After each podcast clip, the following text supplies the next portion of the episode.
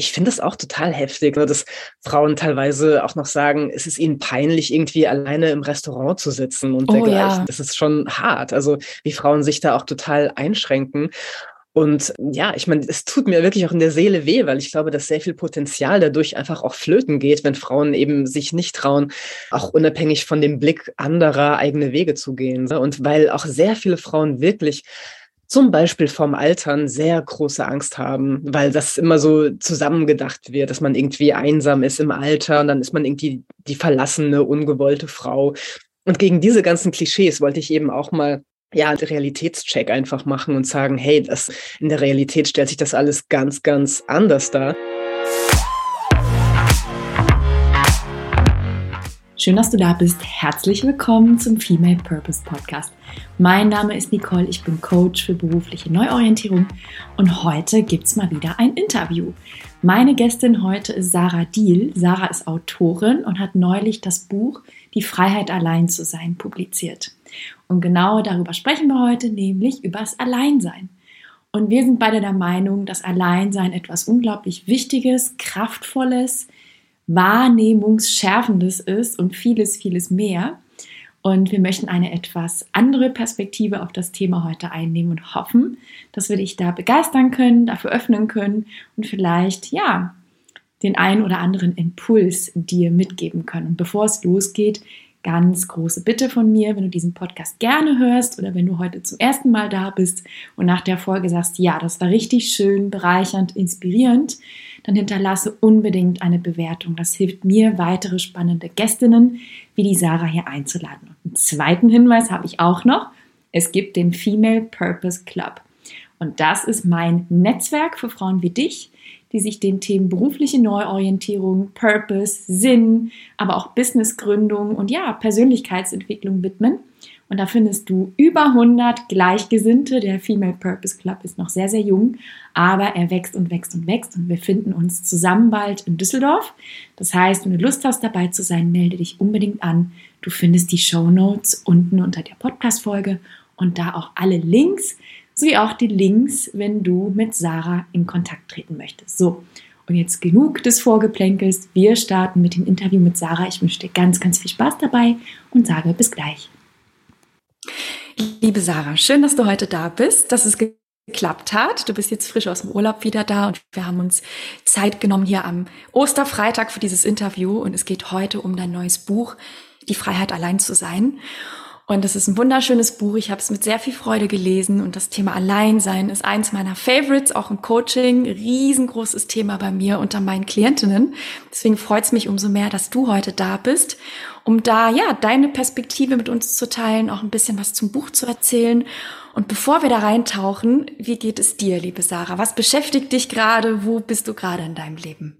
Ja, also auch erstmal ein, ein freudiges Hallo. Ich freue mich auch sehr dabei zu sein und heute über das Thema so mit dir sprechen zu können.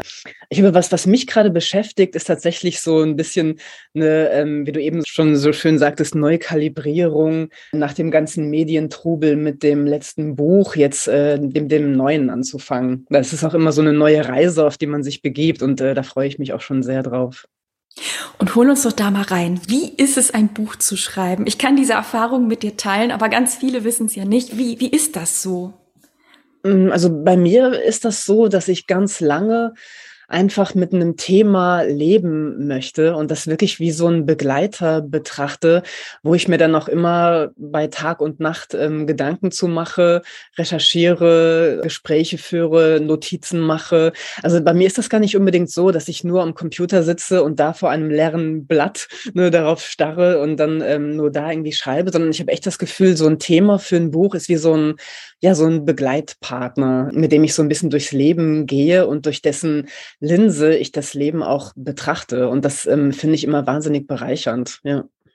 Und wie war das denn bei diesem Buch? Wie hast du denn durch die Linse des Alleinseins quasi geschaut? Also was, wie hast du ja Zeit mit diesem Thema verbracht? Wie können wir uns das vorstellen? Das war lustigerweise auch eine Zeit, wo ich eben auch genauso viel über Gemeinschaft nachgedacht habe und eben auch, dass ich das überhaupt nicht irgendwie ähm, ausschließen muss, sondern dass das, also dass ich eher geschaut habe, wo sind da die Ergänzungen? Und gerade bei dem Buchschreiben über so ein Thema ist es ja auch sehr schön, dass man immer wieder merkt, was für ein kollektiver Prozess das Schreiben und das Nachdenken eigentlich ist, selbst bei einem Thema wie das Alleine sein. Und wie das eben wirklich Hand in Hand geht, konnte ich halt beim, beim Schreiben dann sehr gut auch nachvollziehen, weil es ist ja tatsächlich so, man schreibt alleine, ne, da braucht man noch eine gewisse Zeit alleine, aber trotzdem ist ja die ganze Inspiration, die dazu führt, oder dass die Recherche, die Gespräche drumherum, ist ja ein total kollektiver Prozess. Und deswegen sehe ich da eher wie so ein, wie so ein Kreislauf oder wie so ein Zirkelding, dass man sozusagen ganz viel aus der Welt holt, also dieser Vielschichtigkeit, aus dieser Pluralismus der, der Welt, holt man sich Inspiration und Gedanken, verarbeitet das dann alleine beim Schreiben kreiert dann ein Buch, das man aber wieder rausschießt in die Welt hinein, so dass ganz viele Leute da andocken können und da das, die Gedanken aufgreifen können, weiterdenken können. Also deswegen sehe ich da wirklich, also genau, das ist, das mir ändert so zwischen der Gemeinschaftlichkeit und dem Alleinesein hin und her, dieses Buchschreiben. Und ich finde diese, ähm, diese Idee, ne, dass so der, der Autor fällt vom Himmel und das Werk auf und es ist total autonom und man macht das Ganze alleine, das halte ich wirklich für Quatsch. Und ich glaube, das kommt auch wirklich ja von, von, von so alten, sehr in Anführungsstrichen männlich geprägten Idealen im Grunde, ähm, die so gegen das Kollektive sind, ne? wo wirklich so der, der Meister ist autonom, das einzigartige Genie, was eben so alleine steht. Und das halte ich auch für Quatsch einfach, ne? Oder das blendet halt aus, was für ein kollektiver Prozess Nachdenken und Inspiration eigentlich ist. Und da ging es mir, glaube ich, auch sehr viel darum, dass ich in dem Buch dieses Hin und Her zwischen Gemeinschaft und Alleine sein, wie produktiv das ist, dass ich das auch zeigen wollte. Total schön. Und wie lange hat dieser Prozess so gedauert? Von dem ersten Gedanken, dass du gesagt hast, ja, also ich glaube, ich möchte ein Buch über das Alleinsein schreiben, bis hin zum fertigen Buch. Kannst du das so genau sagen? Ja, also ich meine, der Schreibprozess ist wirklich so von Vertrag unterschreiben vom Verlag und dann Abgabe waren im Grunde eineinhalb Jahre. Ne? Ähm, und das ist auch verlängert worden. Also ich wollte das verlängern, weil äh, wie das bei Verlagen so ist, die denken immer, oh mein Gott, das ist das Thema, das kommt jetzt, wir müssen unbedingt die Ersten sein, schreib das bitte in neun Monaten. Monaten. So, ne? Das ist immer so der Klassiker. Und ich habe dann halt gesagt, nö, neun Monate. Also wenn ich das Buch wirklich so klug, komplex haben möchte, wie ich es halt haben will, dann muss ich eben eine Weile damit leben tatsächlich und kann das nicht einfach nur so runterschreiben und habe dann eben gesagt, nee, ich will mindestens anderthalb Jahre haben. Und das Buch wurde tatsächlich auch viel länger als gedacht. Also angedacht waren eigentlich 260 Seiten und am Ende waren es 400 Seiten, die ich dann meiner Verlegerin wow. auf den Tisch geknallt habe. Ja. ähm, und das, ich bin aber wirklich sehr dankbar, weil die hat dann auch gesagt, ja, das ist alles so gehaltvoll und macht so viel Sinn, das alles mit reinzunehmen, dass sie halt dann wirklich diese 400 Seiten gedruckt hat. Und das weiß ich wirklich sehr zu schätzen, weil der Arche Verlag ist auch ein kleinerer Verlag. Das heißt, die müssen echt nochmal genau kalkulieren, wie sie was drucken können können, so, ne, und wie teuer das dann wird. Aber das spricht, glaube ich, auch für das Buch, dass es einfach so eine Wundertüte geworden ist. Und ähm, hat mir wirklich auch sehr, sehr viel Freude gemacht, das zu schreiben. Ich habe das ja tatsächlich während des Corona-Lockdowns geschrieben. Und es war deswegen auch so eine komische Zeit, wo eben sehr viel übers Alleinesein sehr negativ gesprochen wurde. Und ich das aber natürlich eben, also das sage ich auch wirklich komplett ohne Häme oder möchte jetzt überhaupt nicht sagen, dass ich nicht Verständnis ähm, ja für wirklich auch das große Leid habe, das da viele Leute hatten. Aber für mich war es tatsächlich eine schöne Zeit, also schön in Anführungsstrichen, weil ich einfach ja in diesem Lockdown ein Buch übers Alleinesein schreiben konnte und da auch sehr viel Futter hatte, mich daran abzuarbeiten, weil ich eben auch sehr viele Missverständnisse aufarbeiten wollte, die da, glaube ich, ja sehr oft wie so wiederholt wurden, also wie wie schlimm und krankmachend die Einsamkeit ist und so weiter. Und da wollte ich halt auch noch mal ganz andere Sachen zeigen über das Thema.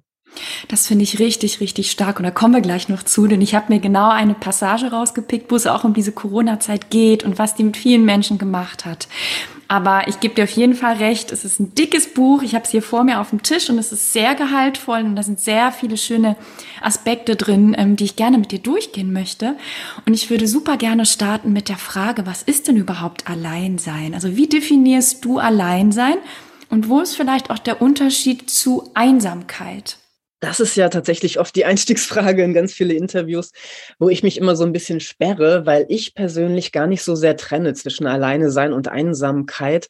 Wenn man von diesem krankmachenden Aspekt von, von Einsamkeit spricht, spreche ich eher von Isolation. Mhm. Das halte ich irgendwie für genauer. Einfach auch, weil ich glaube, dass wie soll ich sagen, also der Sprachgebrauch von Einsamkeit und Alleine sein, der war in den letzten 300 Jahren auch sehr im Wandel. Tatsächlich war es so, dass die Einsamkeit, die heute ja eher negativ gesehen wird, die war früher ja eher so dieses philosophische oder auch religiöse Ideal. Ne, da hast du so den Raum für dich, wo du nachdenken mhm. kannst, wo du auch mit dir und der Welt in eins bist oder mit Gott zum Beispiel eins bist oder mit deinen Gedanken. Also das war wirklich ein eher positiv besetzter Raum. Und das wandelte sich dann tatsächlich eher mit der Moderne, als das dann eher so diese Vereinzelung in der Großstadt, ne, dieses Verlassensein von der Familie, das Aufbrechen von traditionellen Strukturen, da wandelte sich das auf einmal und die, das Wort Einsamkeit war dann auf einmal negativ besetzt. Also es gab da auch so einen sehr großen Wandel, der halt auch so geschichtlich sich widerspiegelt. Aber wie gesagt, also ich finde, Einsamkeit ist das, was man eher so passiv erträgt und was man nicht selbst gewählt hat. Und das Alleine sein ist eher so selbst gewählt.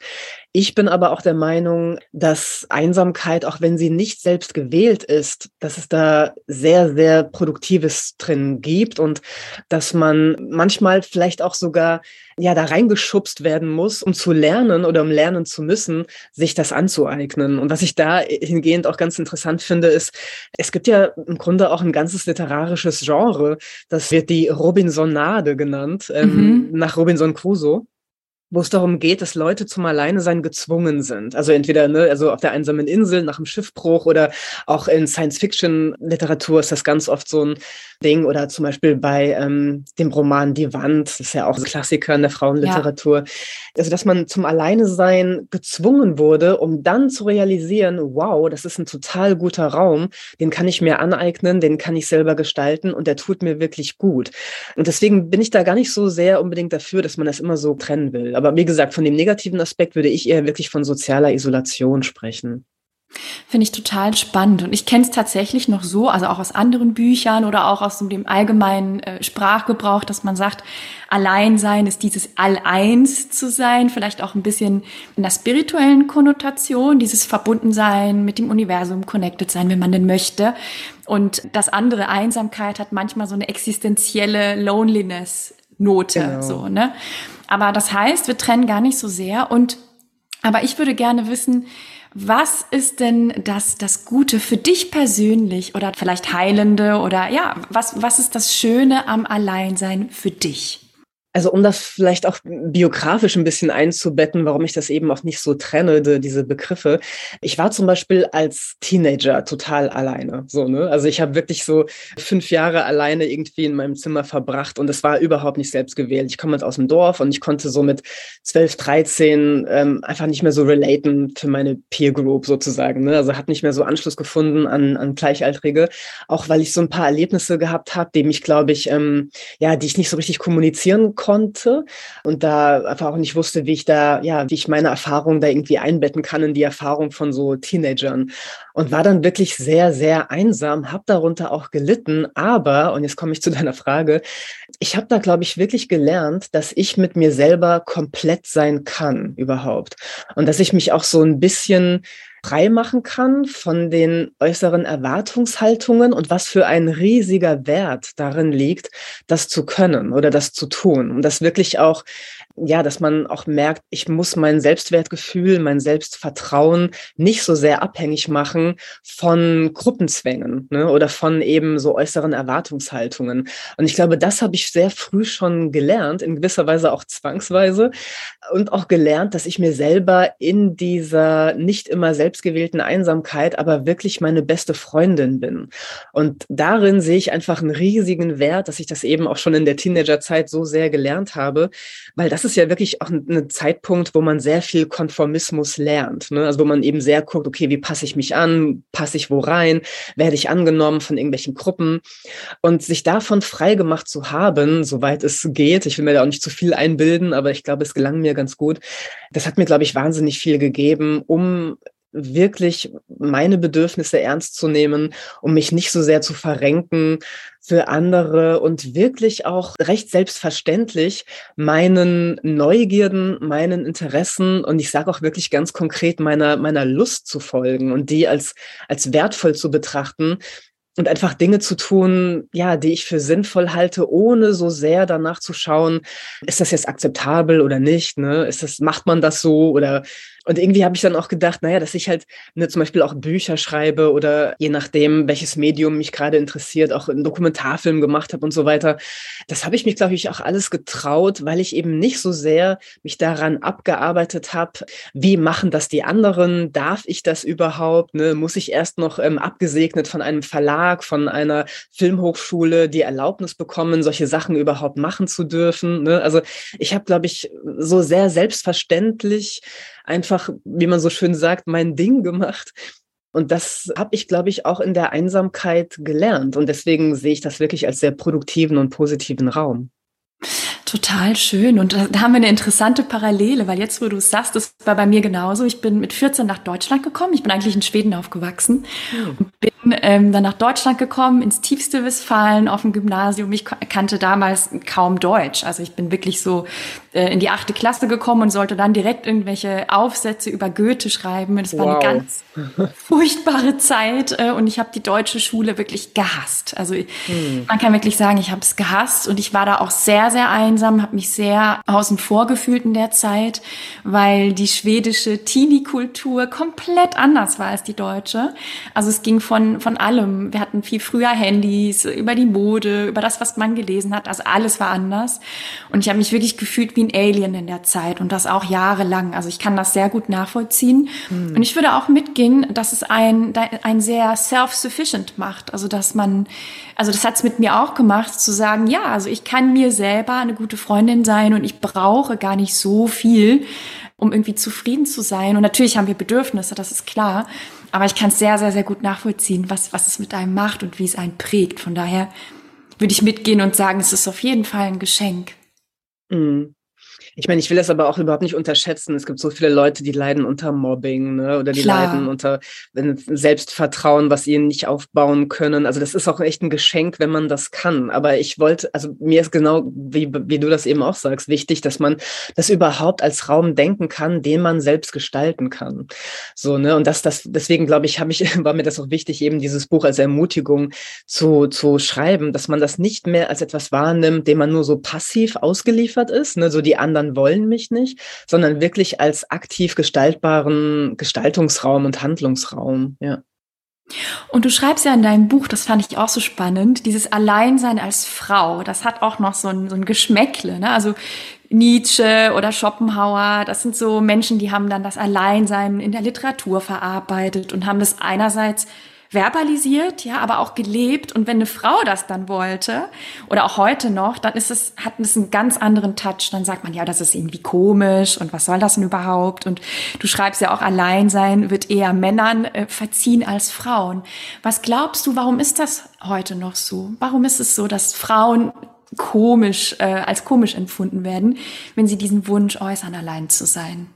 Ich glaube, das hängt sehr viel damit zusammen, dass unser Frauenbild immer noch sehr darum gebaut ist, dass die Frau für andere da ist oder dass der Wert der Frau darüber gelesen wird, dass sie ja, also für die Bedürfnisse anderer da ist. Also sie müssen irgendwie attraktiv und begehrenswert für einen Mann sein, dann bekommen sie einen Wert oder sie bekommen einen Wert, weil sie irgendwie so den sozialen Kit in der Gesellschaft herstellen, weil sie sich halt um Kinder kümmern, um die Ehemänner kümmern, um Pflegebedürftige kümmern.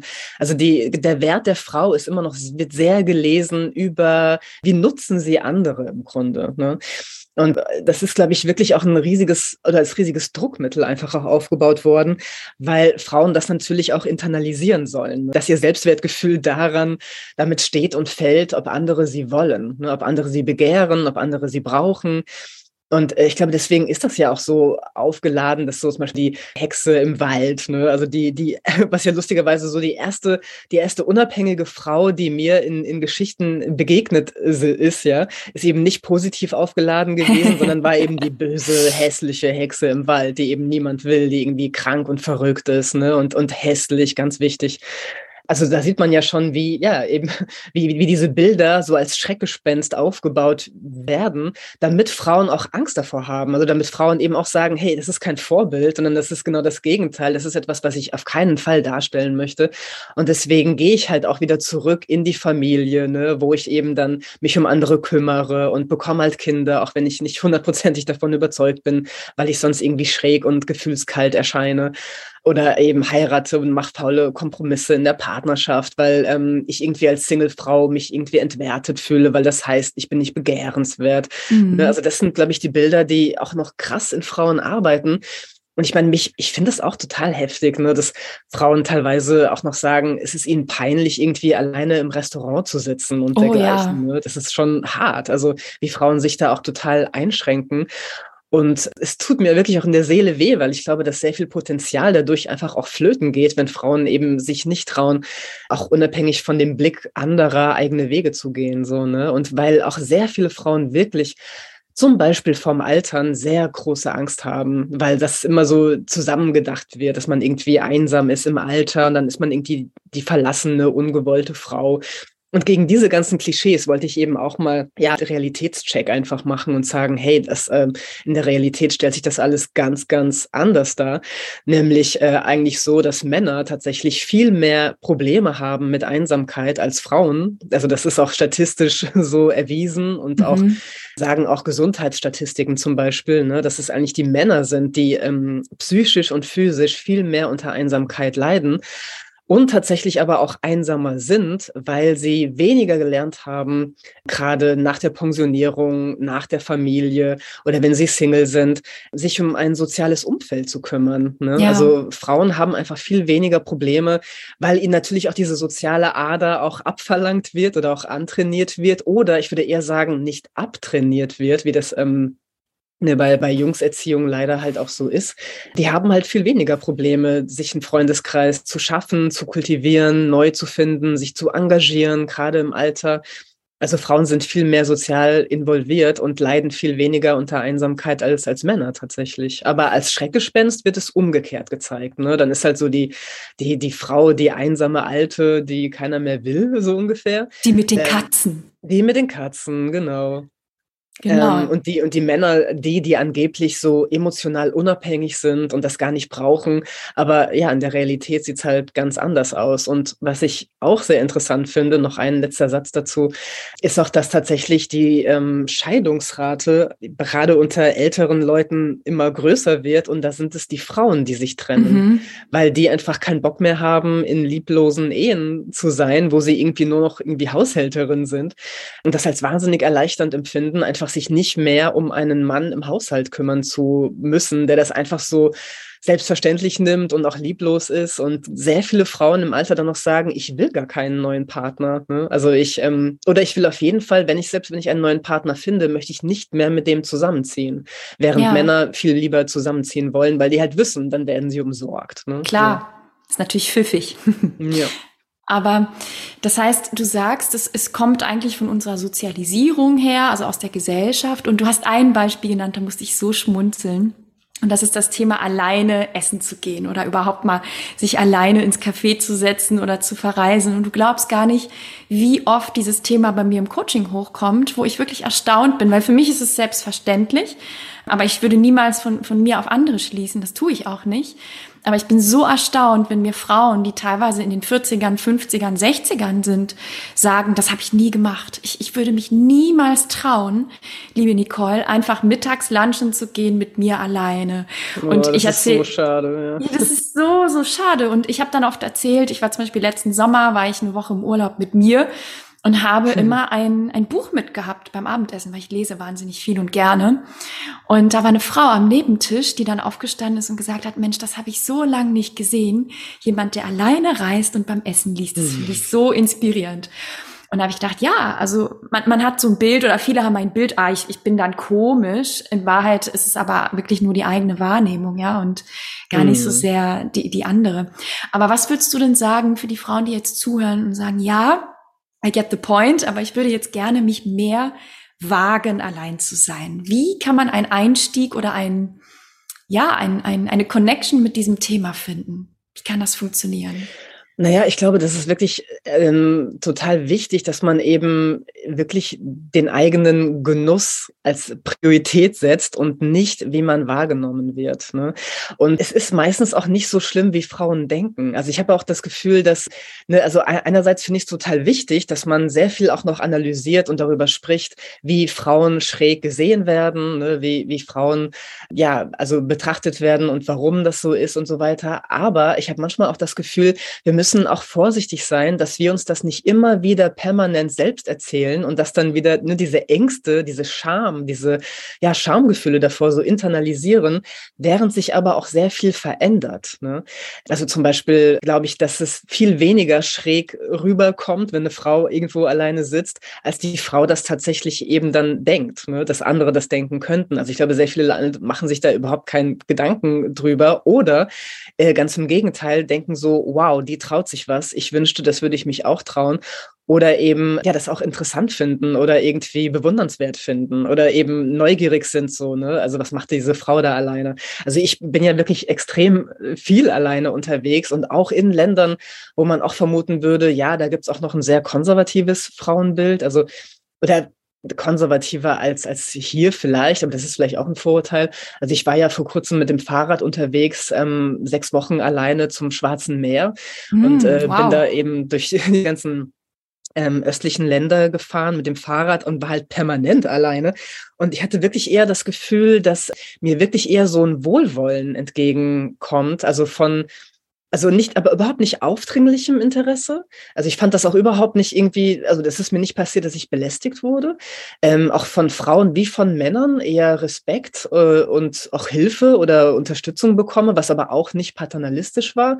Also dass da eher Bewunderung äh, mir entgegenschlägt und wirklich nur positive Sachen, als jetzt irgendwas Schambehaftetes oder Gefährliches mhm. sogar. Ne? Und das ist mir auch nochmal ganz wichtig auch zu sagen, weil ja auch immer gerne gesagt wird oder auch ja, Frauen davon abgehalten werden, alleine ähm, sich wohlzufühlen in der Öffentlichkeit oder alleine zu reisen, dass man immer denkt, es sei gefährlich. So, ja. ne? Und da möchte ich wirklich nochmal ganz klar sagen, ähm, also gefährlich ist es äh, tatsächlich statistisch gesehen eher für Frauen verheiratet zu sein oder in, in, in den Familien zu sein, also da, wo angeblich sie beschützt werden von einem Mann.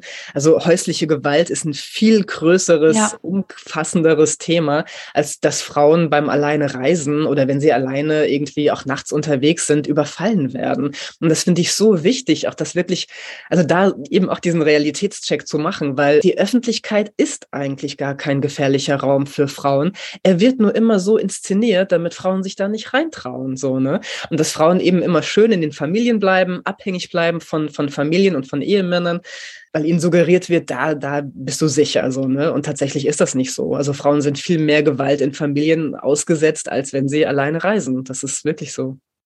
Ja, das ist ein total interessanter und, und wichtiger Punkt. Und du hast aber davor was gesagt, was ich total spannend finde, nämlich, naja, es geht auch darum, einfach in erster Linie einem selber irgendwie klar zu machen, meine Bedürfnisse oder meine Meinung über mich ist jetzt mal wichtiger als die Meinung anderer über mich. Und da, liebe Sarah, hast du so richtig in so ein Wespennest äh, gestochen, also ein Thema, das Thema Abgrenzung bei mir im Coaching. Hm. Und du sagst das mit so einer Selbstverständlichkeit, ja, und das zeigt mir auch, ich, ich habe ja auch über, über dich gelesen, du gehst anders an die Themen ran, es ist ein anderes Selbstverständnis. Aber was, was würdest du sagen für eine Frau, die hier jetzt sitzt und sagt, boah, mir fällt gerade das so schwer? Also diese Grundvoraussetzung zu sagen, hey, meine Bedürfnisse sind wichtig und ich nehme sie ernst und ich stelle sie jetzt mal in den Vordergrund, äh, da, da scheitern schon viele. Was würdest du so einer Frau mitgeben wollen, die, die an dieser Hürde schon vielleicht kleben bleibt? Also ich verstehe das total gut, dass ähm, das nicht so leicht umsetzbar ist, weil das eben auch mit so vielen individuellen biografischen Erfahrungen einfach auch zu tun hat, ne? dass es nicht leicht ist, dass man seinen eigenen Maßstab als den wichtigsten setzt, ne? so, also den, den, seine eigenen Perspektive im Grunde und Wahrnehmung als die wichtigste setzt. Mir hilft es aber tatsächlich immer, und deswegen bin ich wahrscheinlich auch eher Kulturwissenschaftlerin geworden und nicht Therapeutin, dass ich wirklich von so einer Metaebene komme und erstmal gucke, okay, was will die Gesellschaft von mir? Warum redet die mir bestimmte Dinge ein? Ne? Und das zu analysieren und zu verstehen, das hilft mir einfach wahnsinnig, um mich davon dann zu distanzieren. Ne? Also wirklich klar zu haben, okay, das Frauenbild funktioniert eben so und so, weil die Gesellschaft eben möchte, ne, dass ich eben angepasst bin, dass ich gewisse Sachen tue, dass ich eben nicht eigene Wege gehe, ähm, dass ich eher für andere da bin und so weiter und so fort. Und das funktioniert halt sehr viel über Schamgefühle bei, mhm. bei Frauen. Ne? Dass ich deswegen auch wirklich so eine, ja, so, so, so trotzig bin gegenüber Schamgefühlen und sage, nee, nee, nee, das ist einfach wirklich ja eine ganz krasse Manipulation einfach von, von mir, das mir an meiner Selbstliebe einfach hindern soll. Und so kann ich mich dann eher distanzieren, sehr funktionalistisch in gewisser Weise von, von diesen Gefühlen, weil ich halt wirklich sehe, okay, das ist jetzt wirklich strategisch eingesetzt, um mich klein zu halten. Und deswegen mache ich es jetzt wirklich jetzt erst recht ganz anders. So, ne? Aber mir ist klar, dass das nicht so einfach ist. Aber für mich ist das eher so die Strategie, wie ich funktioniere. So, ne? Dieser, dieser eher, dieser Blick von, von, von oben auf diese Strukturen, die ich versuche zu durchschauen, um dann halt zu sagen, okay, so, ich werde mich nicht davon manipulieren lassen, so, ne. Aber Schamgefühle sind natürlich etwas, was total tief geht. Also deswegen sind sie ja auch so wirkungsmächtig, weil sie halt so tief gehen. Mir hilft es auch sehr, und darum geht mein Buch ja auch sehr, ähm, wirklich von Lust von Genuss, von Bedürfnissen zu sprechen und die als etwas wahrzunehmen, was eben nicht irgendwie so wegdiszipliniert werden muss, ne, um eben zu funktionieren für diese Leistungsgesellschaft oder diese patriarchale Gesellschaft, sondern Lust und Genuss gerade als Frau als etwas wahrzunehmen, was ich, ähm, womit ich schamlos umgehe, was ich als etwas Wertvolles betrachte, weil es ist mir auch wichtig. Ich will ja gar nicht sagen, Schamlos bedeutet dann, dass ich mir diese Art von Egoismus gönne, sondern ganz im Gegenteil, dass ich sage, meine Lust ist etwas Produktives, etwas Starkes, etwas Kraftvolles, etwas, was ich nicht runterdrücken will für eine Gemeinschaft, die ähm, ja mich irgendwie beschränken möchte, sondern da liegt eine Kraft, die ich halt produktiv machen möchte für die Gesellschaft und für mich. Und das ist, glaube ich, auch etwas, das wird aber auch Männern genauso wie Frauen ausgetrieben, dass man seine eigene Lust als etwas Positives betrachtet. Und da bin ich eine große Verfechterin von, dass man das tut. Und ich glaube, im Alleine-Sein ähm, lernt man das halt auch, dass die eigene Lust wirklich ein kluger Wegweiser ist für die Dinge, wo man gut drin ist, also wo man auch sein Talent findet, wo man eben seine Stärke findet, seine Kraft findet. Ähm, da sind wir wieder bei dem Thema deines Podcasts, ne? wo finde mhm. ich meinen Purpose? Denn ich glaube, dass sehr viele Leute eben das Gefühl haben, sie finden ihren Purpose oder ihre Sinnhaftigkeit im Leben immer in so vorgefahrenen Bahnen, ne, wie man halt Wert oder Sinn, Sinn herstellt aber dass man die eigene Lust als Wegweiser dafür betrachten kann, was man halt nicht unterdrückt für, ne, damit man halt funktioniert nach Erfolgsschemen für die Leistungsgesellschaft, für die Karriere oder für die Familienplanung, sondern wirklich, wirklich betrachtet, okay, unabhängig davon, wo führt meine Lust mich hin, wenn ich die wirklich mal so leinenlos äh, ziehen lasse? Dass das vielleicht der produktivste Ort ist, wo ich wirklich wirken kann, weil da meine Stärke ist. Und da möchte ich Leute sehr, ja, inspirieren, das, das zu tun. Und das tust du auch. Und ich glaube, ein großes Thema in dem Kontext sind auch das Thema Bedürfnisse spüren. Und das ist auch ein Thema, wo viele meiner Klientinnen Hausaufgaben kriegen. Hausaufgaben mhm. kriegen zu negativ, aber Aufgaben kriegen, überhaupt erstmal zu identifizieren, was will ich denn überhaupt? Und du würdest dich wundern, wie viele Frauen das überhaupt nicht verbalisieren können. Wenn ich, wenn ich sie frage, genau danach nämlich, worauf hast du denn Lust? Was interessiert dich denn? Wonach sehnst du dich? Ist auch eine beliebte Frage. Dann kommt da meistens ich weiß es gar nicht. Hm, ich weiß es interessant. nicht. Das ist total interessant und, und da muss man erstmal so ein bisschen freischaufeln. Okay, genau das, was du gerade gesagt hast, diese ganzen Erwartungen der Gesellschaft, des Umfelds, des Partners, die erstmal wegzuschaufeln und dann das, ähm, den Kern freien zu legen des, des eigentlichen Ichs, was da drunter ist, zu sagen, okay, aber wenn all das nicht wäre, was würde ich denn wollen? Jetzt mal hm. angenommen, ich wach morgen auf, niemand will was von mir, ich habe eine Million auf dem Konto. Was würde ich wollen? Und es ist wahnsinnig, wie, wie wenige Frauen das beantworten können. Das Und dann geht's nämlich ja. los. Ja. Schade. Also ich meine, ich finde das wirklich, weil man damit nimmt man sich ja Potenzial, ne, wenn man das nicht weiß. Aber ich finde das sehr schön, dass, dass die Frage bei dir auch so zentral ist, weil ich glaube, ich finde die auch wahnsinnig zentral und da fallen ja bei den meisten Leuten, ne, fällt es dann wie Schuppen von den Augen, wie man so schön sagt, ne, dass, äh, ja, warum, warum kann man diese Frage nicht beantworten? Nach welchen mhm. Maßstäben hat man sein Leben bisher geführt? Ne? So, das ist, ja. Ah, ich meine, ich mache ja auch ähm, diese Seminare, wo Frauen klären können, ob sie Kinder haben wollen oder nicht. Ich habe ja vor acht Jahren dieses Buch geschrieben, Die Uhr, die nicht tickt. Das war das ja. Buch vor dem jetzigen, dem aktuellen Buch. Und da geht es auch ganz viel um das Mutterideal und wie das eben auch das, das Empfinden und das Denken von Frauen auch einschränkt in der Frage, ob sie Mütter werden wollen oder nicht. Und ich hatte danach so viele Anfragen auch von Leserinnen, die gesagt haben, hey, dazu müsste es irgendwie ein Seminar oder einen Workshop geben. Und ich habe das halt nie gemacht, weil ich halt selber, wie gesagt, keine Therapeutin oder kein Coach bin. Und habe mich dann aber vor zwei Jahren zusammengetan mit einer Therapeutin und habe dann dieses Seminar entwickelt. Das äh, findet man auch unter ähm, www.diekinderfrage.de. Und äh, das machen wir seit einem Jahr Präsenz und in Online.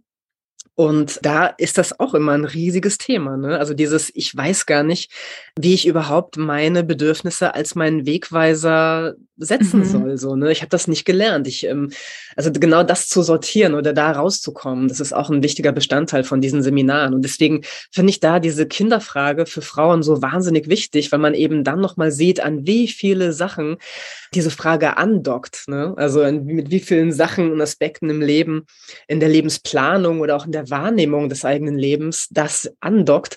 Und deswegen finde ich das so wahnsinnig schön, dass man darüber so viel lösen kann, wo es eben dann am Ende nicht mehr nur um diese Frage geht, will ich Kinder oder nicht, sondern generell auch um diese Fragen eben.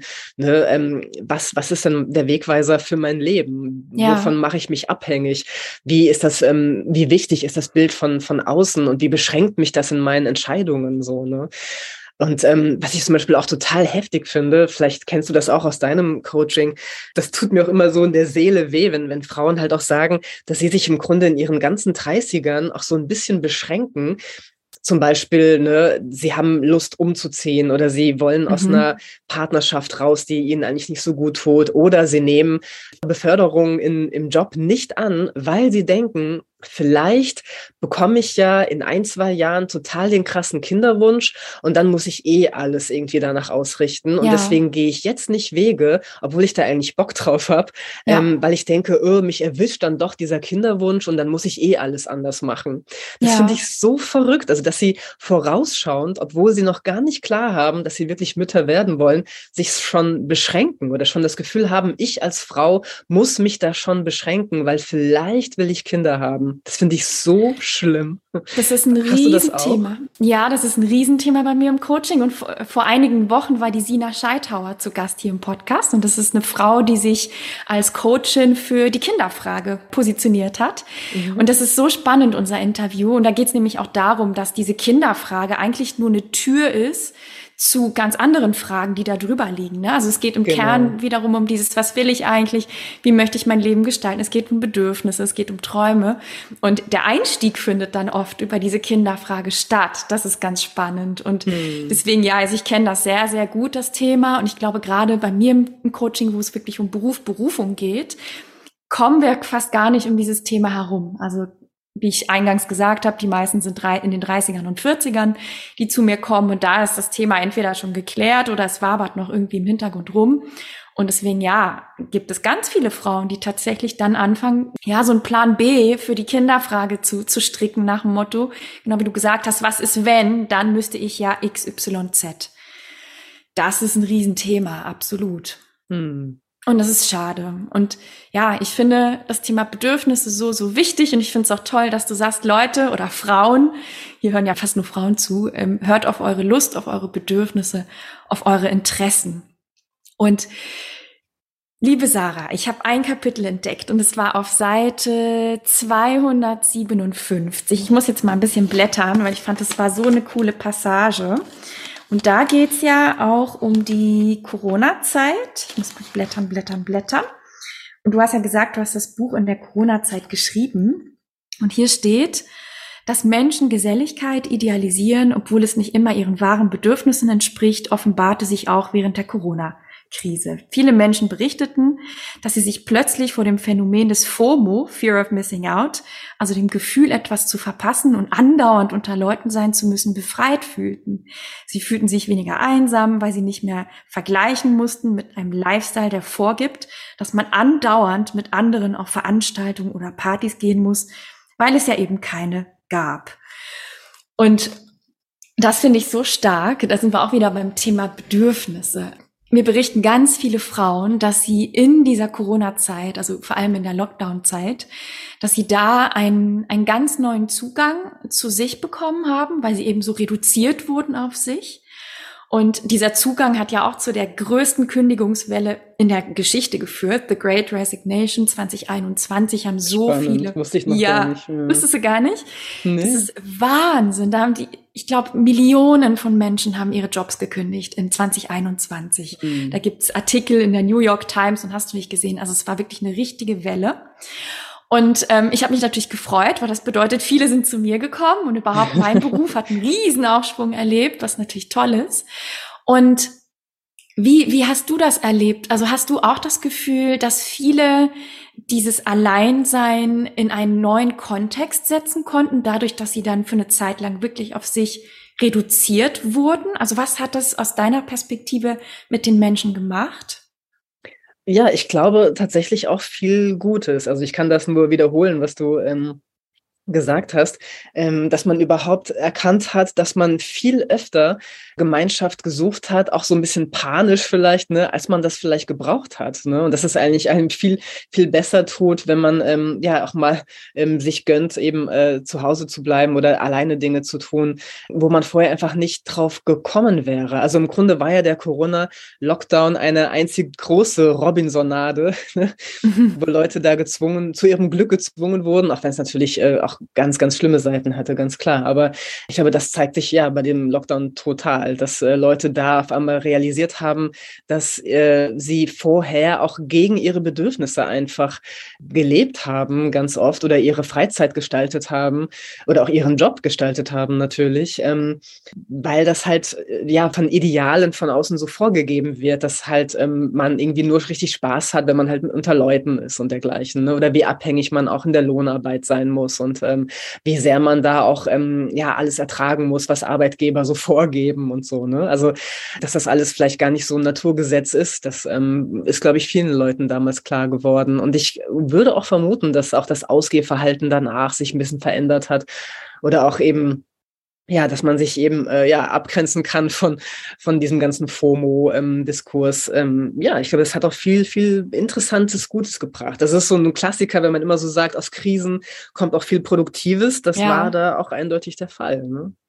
Total. Und ich habe ganz oft äh, von Freunden gehört, aber auch im Coaching, dass es viele mir berichtet haben, Mensch, Niki, weißt du, mein Freundeskreis hat sich irgendwie auf eine gute Art und Weise, es klingt vielleicht gemein, wenn man das sagt, aber der hat sich ausgesiebt, ausgedünnt. Und ich habe dann nach dem Lockdown gemerkt, wie viele zwischenmenschliche Beziehungen, Umfelder, Clubs, Treffen in meinem Leben waren, die ich gar nicht so wirklich brauche oder die mir gar nicht wirklich Freude geben, sondern zu denen ich aus falscher Verpflichtung gegangen bin, ja, weil man das so macht oder mhm. weil ich da eben so lange schon dabei bin.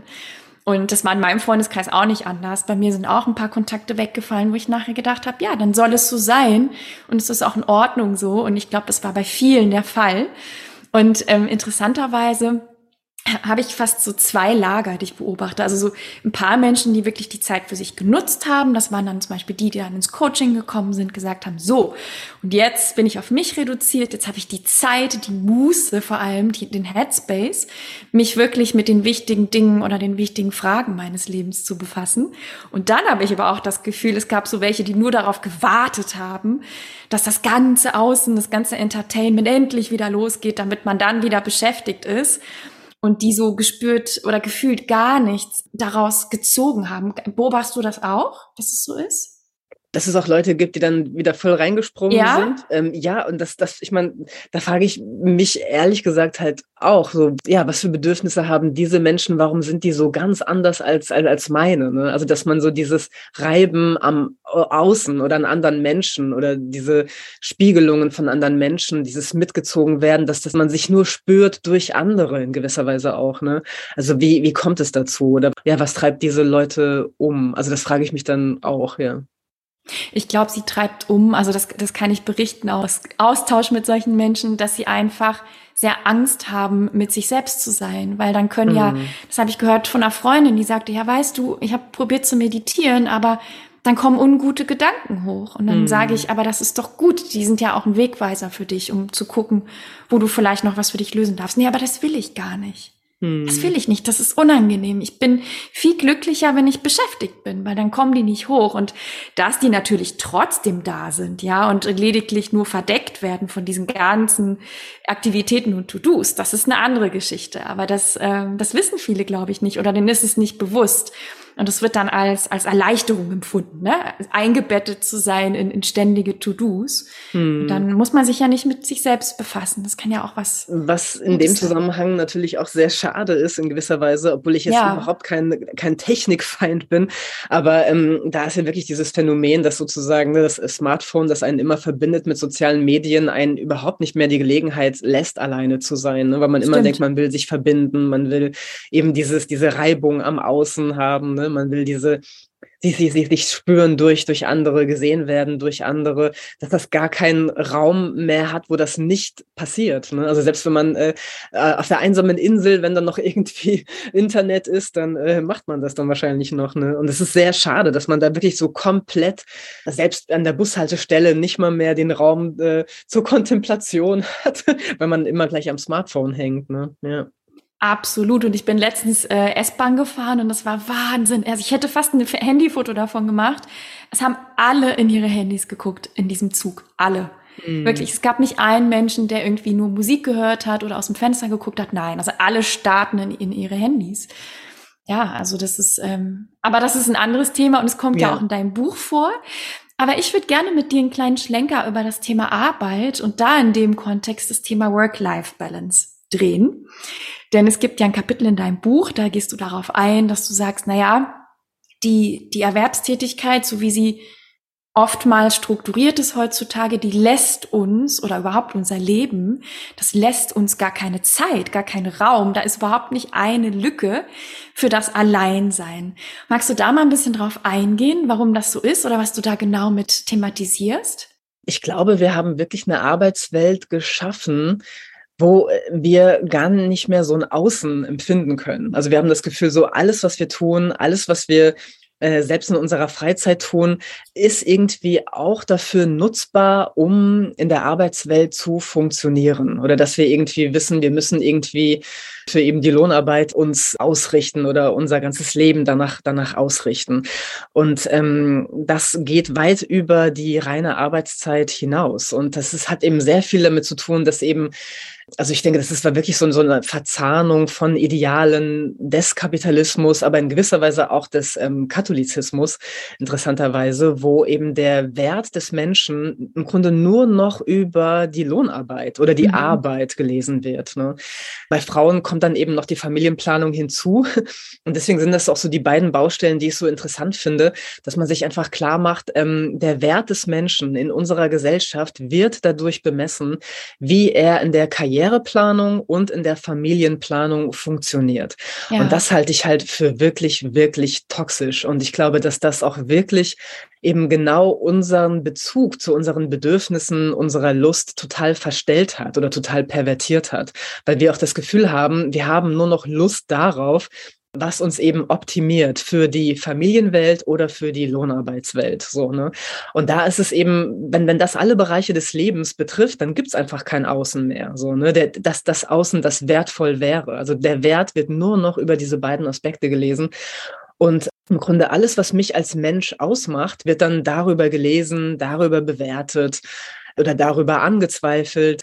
Und das finde ich schon wirklich, ja, massiv einfach. Ne? Also das ist nicht so leicht der Wert, den man da sucht, das wird ja auch in gewisser Weise lustvoll aufgeladen, ne? dass man eben daraus ähm, Gefühle von Erfolg empfinden soll, also nur über diese Aspekte. Und deswegen ist es, glaube ich, auch eine Meisterleistung, sich davon abzugrenzen, ne? weil man muss ja wirklich lernen, eigene Maßstäbe als wertvoll zu betrachten, die unabhängig von eben Leistungen sind. Und was ich daran so unglaublich schade finde, ist, dass wir auch gelernt haben, dass es total normal ist, uns selber als Konkurrenten zu betrachten. Ne? Also mhm. Menschen, dass man Menschen permanent ins, in so einem Wettbewerb betrachtet und das eben auch in, eben wenn es denn um Arbeit und Job geht, genauso wie eben in der Familienkonstellation. Ne? Also was, was stellt man da dar? Ne? Also ist man ja. eben Mutter oder kinderlos oder hat man einen Mann oder nicht? Ist man verheiratet oder nicht? Also dass man sich an diesen Status so abarbeitet, der eben durch eine bestimmte Idee von Familie und eine bestimmte Idee von Erfolg im Job ähm, vorgegeben ist. Und ich glaube, das nimmt den Leuten wirklich die Luft zum Atmen. Ja, und ähm, das, ich glaube, das ist auch der Grund, warum so viele Leute krank sind, Depressionen haben, im Burnout landen, nicht äh, keine Selbstliebe haben, ne? Ähm, mhm. ähm, keine ja, also auch ein, sich sehr getrieben fühlen auch so, ne? Ich das glaube, stimmt. sehr viel damit zusammen, ja. Das stimmt. Und da sind wir vielleicht bei zwei weiteren Themen, die auch super großen Bestandteil in meinem Coaching haben. Und das eine ist Statusangst.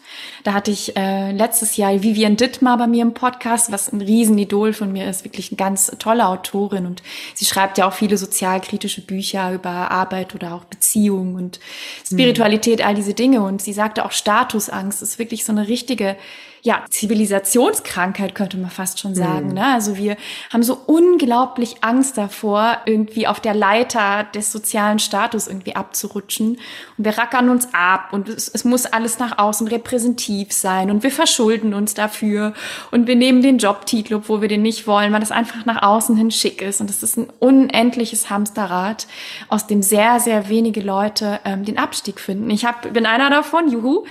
Ähm, mhm. Aber das mhm. war nicht leicht, ja. Und es war wirklich richtig, richtig schwierig, da aus diesem Spiel auszusteigen. Das ist mhm. das eine. Und ich glaube, das zweite ist ein bisschen das Thema Identität. Und was ich auch oft beobachte bei meinen Frauen, bei meinen Ladies im Coaching ist, dass die wirklich eine Säule, es gibt ja fünf, wenn man zumindest Gottfried Hilari und Petzold jetzt zitiert, der sich viel mit diesem Thema befasst hat, der hat fünf Säulen der Identität und eine davon, nur eine, ist Arbeit. Und die ist aber so überdimensioniert bei vielen Menschen, dass da so gar kein Ausgleich in den anderen Säulen stattfindet.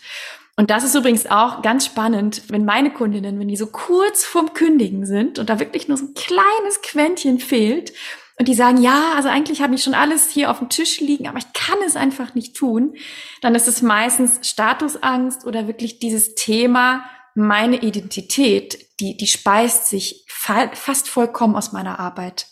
Und ich weiß gar nicht mehr, das finde ich so traurig, wer ich ohne diesen Job bin. Ich, ich weiß es nicht, weil damit ist alles verwoben. Alles. Mhm. Die Menschen in meinem Leben, die Orte, an denen ich mich bewege, der Dienstwagen. Also es ist so verwoben und verstrickt, man ist regelrecht verschmolzen mit der Arbeitssäule. Und wenn das passiert, dann ist es natürlich eine enorme Schieflage und dann dürfen wir erstmal anfangen zu sagen, okay, wer bist du denn noch? Du bist ja jetzt nicht nur die Sarah, die Autorin, sondern du bist ja auch ein Mensch mit Interessen, Fähigkeiten, Werten, Bedürfnissen, einem Leben, was da darüber hinausgeht. Ja, aber viele Menschen können das gar nicht mehr für sich greifen, was sie denn sonst noch sind. Ja. Ja. Nee, das ist super traurig. Also das ist, glaube ich, wirklich so die, die Krankheit unserer modernen Gesellschaft in gewisser Weise. Und ich glaube, dass also eine Einladung, um da mal versuchen, raus oder sich davon ein bisschen frei zu strampeln, ist ja wirklich, wie groß wird die Welt, wenn ich mich nicht mehr mit solchen Sachen identifizieren muss? Ne? Also wenn ich meine Identität nicht mehr davon so abhängig mache oder generell auch so ein bisschen loslasse, dass ich so meine Identität als Außenbild so un unbedingt so kontrollieren und gestalten halten muss. Ne? Wie groß wird die Welt auf einmal, wenn ich meinen Interessen nachgehen kann, ohne die Frage zu stellen, ob ich daraus Geld und einen Job machen kann?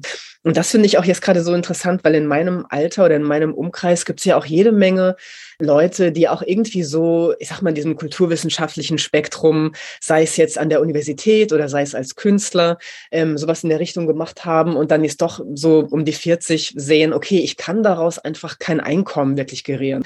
Also entweder bleibe ich immer arm, ne, so und habe keine Rente, oder ich mache jetzt einfach was was anderes.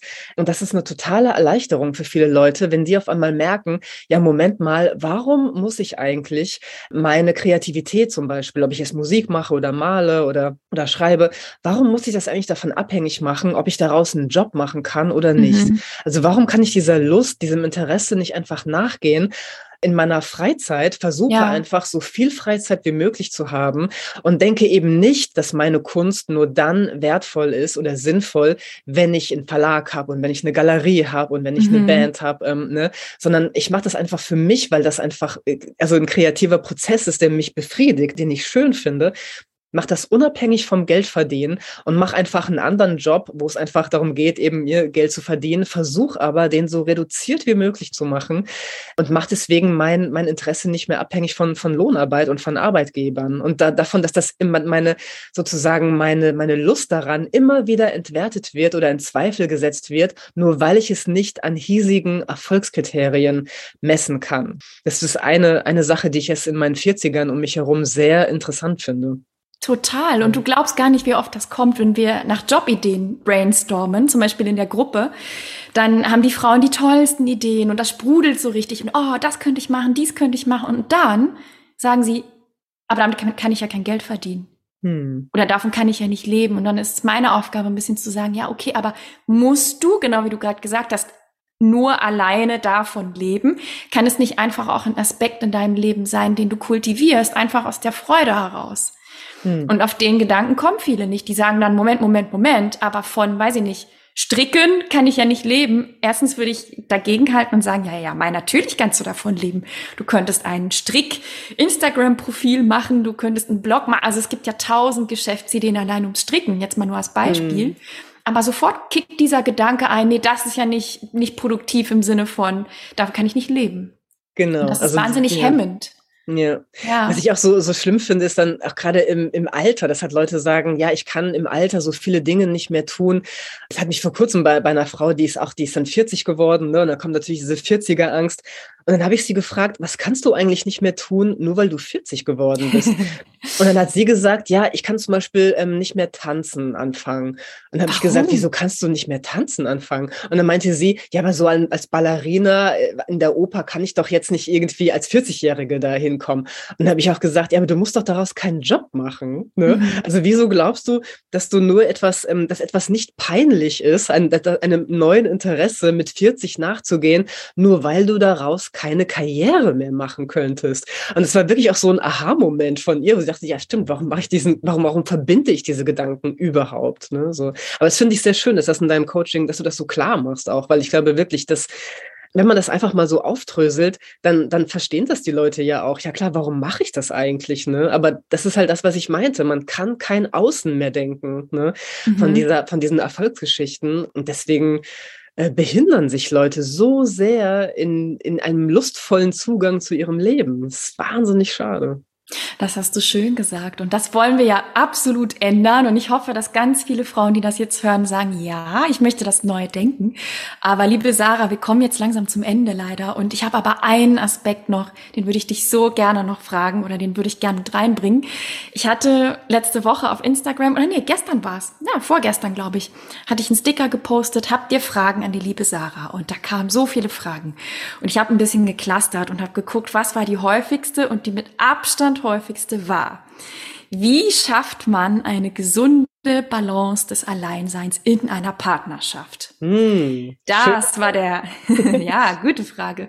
Frage an dich. Bist du in einer Partnerschaft? Äh, ja, und auch sehr gerne. und auch sehr gerne. Und kann, magst du uns da so ein bisschen reinholen, nur wenn du möchtest, wie ihr das macht? Also wie kultiviert ihr das Alleinsein in eurer Partnerschaft? Also da würde ich vielleicht auch äh, vorausschieben, erstmal, da glaube ich, finde ich es genauso wichtig, weil wir auch so darüber gesprochen haben, woran mache ich meine Identität fest, mhm. ähm, dass man seine Identität absolut überhaupt nicht an der Partnerschaft festmachen darf. Ja. Und ich glaube, da ist schon echt viel gewonnen. Ähm, erstens, wenn es um die eigene Selbstliebe geht, weil ich habe auch echt das Gefühl, die meisten äh, Menschen erhoffen sich ja sozusagen eine Art Identitätszuwachs. Ne? Also wenn sie einen Mann haben oder eine, eine Freundin, ähm, so eben sozialen Status dazu gewinnen. Aber ich finde den Perspektivwechsel auch ganz interessant, dass man sich mal klar macht, man verliert aber auch ganz viel von seiner Identität, weil man eben also das so abhängig macht von einer anderen Person oder weil man eben ja sich eben auch so natürlich hingibt ne, in eine in eine Konstellation, wo man sehr viele Sachen aushandeln muss. Also man kann es ja auch als Identitätsverlust betrachten, in eine Partnerschaft zu gehen. Also nur Stimmt. um das mal, also das meine ich auch gar nicht unbedingt negativ, weil es sind ja auch Kompromisse, die man dann ja auch gerne macht, wenn man mhm. wirklich liebt. Aber ich glaube, dass tatsächlich auch in der Partnerschaft sehr viel, ich möchte fast sagen, Gewalt fast schon normal erscheint, weil man das Gefühl hat, man hat Zugriff darauf, wie der Partner sein soll, wie der sich auch im Außen verhalten soll oder wie der aussehen soll, wie der sich kleiden soll, was der für einen Job hat, weil man eben diesen Identitätszuwachs erwartet durch den Partner und deswegen glaubt man auch auf den so Zugriff haben zu dürfen, ne? dass man so mitreden kann, eben was, wie, wie ziehst du dich an oder mhm. ist das jetzt irgendwie peinlich, wenn du nicht einen tollen Job hast? Ich verachte dich auch so ein bisschen, wenn du keinen tollen Job mehr hast, weil meine Identität abhängig ist von dem, was mein Partner auch macht. Also das, das ist halt natürlich auch historisch so gewachsen in gewisser Weise, also gerade für Frauen, weil der soziale Status von Frauen ja wirklich sehr lange, also bis heute teilweise immer noch abhängig davon ist, was der männliche Partner macht. Ne? Weil oh, die ja. Frauen eben selber nicht im Beruf, in den Wissenschaften, in der Politik, in den Künsten ähm, selber was machen konnten, was sie, was ihnen Anerkennung verschafft hat.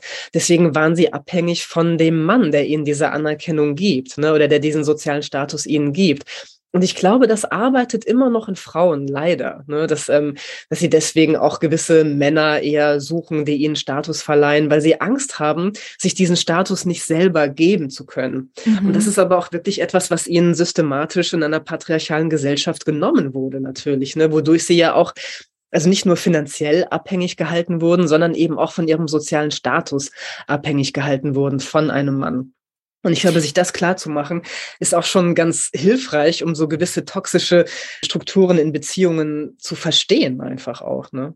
Total. Und ich glaube, dieses Thema, dass der Mann einen schmücken soll, das ist immer noch da. Und ich, ich erinnere mich noch zum Beispiel, als wir nach Deutschland gezogen sind, das war 1997.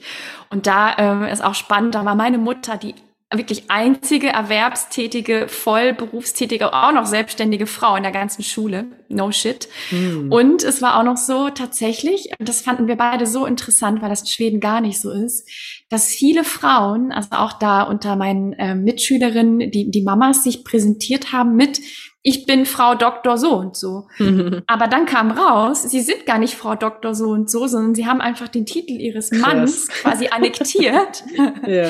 und haben dann gesagt, ich bin, also das, das hat man damals noch so gemacht, ne? Mhm. weil man mhm. dann auch automatisch Frau Doktor war. Und das ist auch, finde ich, ein ganz cooles Beispiel, ja. wie das äh, ausgeübt wurde. Ja. ja. Aber um nochmal diese, auf diese Frage einzugehen, die ja wirklich sehr wichtig ist und auch sehr, sehr schön. Ja. Also ich zum Beispiel würde auch nie ein gemeinsames Konto haben wollen oder zusammenziehen wollen. Das liegt natürlich auch daran, dass ich keine Kinder haben möchte. So, ne? Mir ist schon klar, dass wenn man das möchte mit einem Partner, dass man nochmal ganz andere ähm, ja, Formalitäten sozusagen erfüllen muss, ähm, äh, ne, die es einen nicht so leicht machen, Freiräume dann ähm, zu kultivieren, wie wenn man das kann in der Partnerschaft ohne Kinder. Ne? Das ist natürlich klar. Aber ich denke, dass man generell sich darüber also wirklich auch ehrlich darüber sprechen kann, dass es überhaupt keine Entwertung der Liebe ist, nur wenn man sagt, ich brauche Raum für mich, sondern dass man das wirklich als etwas sehr, sehr ja, Konstruktives auch betrachtet, worüber man sich dann auch unterhalten kann. Ne? Weil das Schöne ist ja auch, wenn man Dinge alleine tut, ähm, hat man ja auch total tolle ähm, ja, Gesprächsthemen, ne, mhm. über die man sich austauschen kann. Und man kann dem anderen Menschen wirklich gönnen, dass er wachsen kann, dass er sich verändern kann, dass er ähm, eigenen Interessen nachgehen kann. Also ich halte das für sehr, sehr gesund in einer Beziehung, dass man nicht das Gefühl hat, man muss sich immer so abstimmen aufeinander und deswegen eben auch total beschränken. Ne? So. Und ich zum Beispiel, ich gehe ja immer noch total gerne alleine reisen, ähm, mein, mein Freund auch. Und das finde ich einfach, also wir haben vor kurzem nochmal überlegt, das wäre so schön, ähm, wenn wir alleine zur gleichen Zeit verreisen, aber dann einfach jeden Tag uns, auch wenn es nur eine SMS ist, mal kurz erzählen, was wir gesehen haben, ne? dass man schön. so in Kontakt bleibt. Und das finde ich so, so schön. Oder letztes Jahr, als ich eben diese lange Fahrradtour ins Schwarze Meer gemacht habe, die erste Woche ist mein Freund mitgekommen. So, weil ähm, wir eh total gerne zusammen mit dem Fahrrad fahren. Und weil ich das aber auch so, so schön fand, dass, dass er mir da auch so ein bisschen hilft, mich so anzuschubsen auf diesen langen Weg, ne, dass wir diese, die erste Woche machen wir so zusammen von, von Prag bis nach Bratislava sind wir da gefahren. Und in Bratislava haben wir uns dann ähm, liebevoll unter Tränen und Küssen getrennt, erst zurück nach Berlin und ich bin dann den Fahrradweg weitergefahren äh, bis zum Schwarzen Meer sechs Wochen lang. Und das war aber wirklich sehr, sehr schön, wo man sich eben auch, wo man auch merkt, man kann sich auch unterstützen, mhm. ähm, ne, dass man eigene Wege gehen kann. Und es hat überhaupt nichts mit äh, damit zu tun, dass man ja gegen den anderen macht oder weil man keinen Bock auf den anderen macht, sondern das schenkt man sich auch gegenseitig. Ne? Und das finde ich wahnsinnig schön, wenn man das so betrachtet betrachten kann. Ja. Total. Und das heißt sogar Compersion in der Psychologie, dieser Begriff, mhm. den anderen was zu gönnen. Und ich beobachte das ganz, ganz viel im Freundeskreis, aber auch äh, bei meinen Coaches, dass viele Menschen das nicht tun. Und ich finde das so schade, weil, also ich kann da auch so ein bisschen aus dem Nähkästchen plaudern. Ich bin seit 13 Jahren in einer Beziehung, das auch mega gerne. Und für uns war das von Anfang an total klar. Ich glaube auch, weil wir Zeiten der Fernbeziehungen hatten, dadurch, dass wir in unterschiedlichen Orten waren, dass wir ganz selbstverständlich auch Phasen des Alleinseins oder ohne den anderen Seins hatten und auch wir verreisen ohne den anderen. Also er mit mhm. seinen Freunden, ich mit meinen oder ich allein, er alleine und aber auch zusammen. Und ich beobachte aber im Freundeskreis, also da gab es auch so ein Schlüsselerlebnis auf einer Party, wo jemand das ganz befremdlich fand und gesagt hat, ja, aber hast du denn dann keine Angst, wenn der dann da mit seinen Freunden surfen geht in Südamerika, dass da andere Frauen sind? Und dann habe ich gesagt, na ja, also andere Frauen gibt's ja auch in Düsseldorf. Also das ist, wo ist denn da der Unterschied? Ich verstehe das gar nicht. Und dieser Mensch, der dann da so nachgebohrt hat, der, der konnte das gar nicht nachvollziehen, dass man mhm. das macht. Und ist das auch eine Beobachtung, die du machst in deinem Freundeskreis oder in deinem Umfeld? Oder sagst du, nö, das, das leben die meisten, die ich kenne, so ganz selbstverständlich? Naja, also ich, ich sage dann immer, wenn mir so Zweifel entgegenkommen, ähm, Hunde werden nur dann wirklich treu, wenn man sie nicht an die Leine nimmt. und, ähm, und eben, wenn, wenn eben Treue und Liebe und Loyalität nicht über Zwang und Angst hergestellt werden, sondern wirklich aus freien Stücken, weil man eben eine gewisse Offenheit und, und Loyalität so als Grundbasis hat und eben auch Vertrauen und ähm, das auch nicht so sehr daran festmacht, aufeinander hocken muss die ganze Zeit in meinem Freundeskreis, na ja, also ich meine, ich bin in Berlin-Kreuzberg, habe ich, glaube ich, eher das Gefühl, es ist genau andersherum. Also gerade sind um mich herum eben alle eher äh, in diesem Ideal der Polyamorie ähm, verstrickt, mhm. wo ich auch ehrlich gesagt manchmal Zweifel habe, ob das wirklich allen so gut tut oder ob das nicht auch ähm, äh, zu weit in die andere Richtung geht, weil man so nochmal mehr performen muss, dass man frei ist, dass man unabhängig ist ja. und dann gar keine loyalen Beziehungen mehr eingeht. Also da sehe ich gerade eher so ein so ein anderes Extrem, wo ich auch, also ich will überhaupt nicht sagen, dass Polyamorie an sich ähm, nicht funktionieren kann. Aber ich glaube, dass Leute sich da gerade auch viel antun, weil sie so Idealen von Freiheit hinterher hecheln in gewisser Weise, wo sie eben auch nicht mehr wirklich nach ihren Bedürfnissen, auf ihre Bedürfnisse achten. So, ne? Das ist bei mir eben das andere Extrem gerade. Prinzipiell äh, ist das natürlich ein Klassiker, ne? dass Leute denken, man muss das, man muss Beziehung und Partnerschaft so performen mit so einer Einigkeit, die so permanent sein muss. Und das halte ich für nicht unbedingt gesund. Und ich glaube auch tatsächlich, ne, also wenn du sagst, deine Beziehung geht schon 13 Jahre, meine geht jetzt über fünf Jahre ähm, und äh, habe ich auch noch vor, dass die noch länger so geht, dass das äh, auch ein, ja, etwas ist für lange Beziehungen einfach, ne, dass man das sich erlaubt und dass man da eine ehrliche Kommunikation auch drüber hat. Ne? Ich glaube, das ist nur gut für, für Partnerschaften. Das glaube ich auch. Ja, das glaube ich auch und das macht es interessant. Und man muss aber, genau wie du gerade auch gesagt hast, mit diesem Beispiel der, der zwanghaften Unabhängigkeit, man muss, glaube ich, auch aufpassen, dass man nicht sagt, Freiheit gleich Unabhängigkeit. Ja, also ich brauche mhm. jetzt niemanden mehr und es muss alles frei sein und nichts darf irgendwie äh, abhängig sein. Das ist auch gar nicht mein persönliches Verständnis von Freiheit, sondern für mich ist Freiheit durchaus auch Commitment. Mhm. Nur eben freies Commitment zu den richtigen Dingen und nicht genau. aus Zwängen heraus, ja. Und was würdest du denn sagen, Hast du denn einen Tipp an Frauen, die sagen, ja, also ich würde gern so ein bisschen mehr mein Ding machen in einer Partnerschaft, aber ich traue mich das nicht zu adressieren. Hast du, bist du mit diesem, mit dieser Frage schon mal in Berührung gekommen, dass jemand ähm, dich das Ja, tatsächlich auch in meinen Seminaren. Das ist öfter ein Thema. Ich glaube, dass da die Angst viel größer ist und sich sehr schnell auflöst, wenn man es mal anspricht. Also weil ich glaube, dass man da manchmal auch eventuell offene Türen einrennt. Und selbst wenn am Anfang erstmal so eine Verunsicherung ist, so was heißt das jetzt, wie du willst mehr alleine machen, so, dass, dass wenn man darüber wirklich mal spricht und sich das dann gemeinsam ausmalt, dass da sehr viel positive Aspekte einfach deutlich werden, die man vorher gar nicht gesehen hat. Ne? Also meine Erfahrung ist eigentlich eher, dass es die Überraschung immer groß groß ist, wie sehr sich Konflikte gar nicht erst einstellen oder Probleme überhaupt nicht aufkommen, wenn man Sachen offen anspricht. Und man hat die halt jahrelang nicht offen angesprochen, weil man immer dachte, das ist Konfliktpotenzial. Und dann war es das am Ende gar nicht. Also Konfliktpotenzial sind immer die Sachen, die man nicht anspricht. Das würde ich wirklich rot unterstreichen. Die Sachen, wo man glaubt, nicht drüber reden zu können, das ist das, was Konflikte hervorbringt, weil man es halt nicht ausspricht und es sich aber trotzdem irgendwie unterschwellig Bahn bricht. Ne? So. Also ich glaube, ehrliche Kommunikation ist immer das Allerwichtigste in Beziehungen und das Produktivste, Schönste und Liebevollste. Ja. Da hast du so, so recht. Und das ist auch ein schönes Schlusswort. Aber eine Frage habe ich noch, liebe Sarah. Und zwar, dein Buch heißt ja, die Freiheit allein zu sein, eine Ermutigung.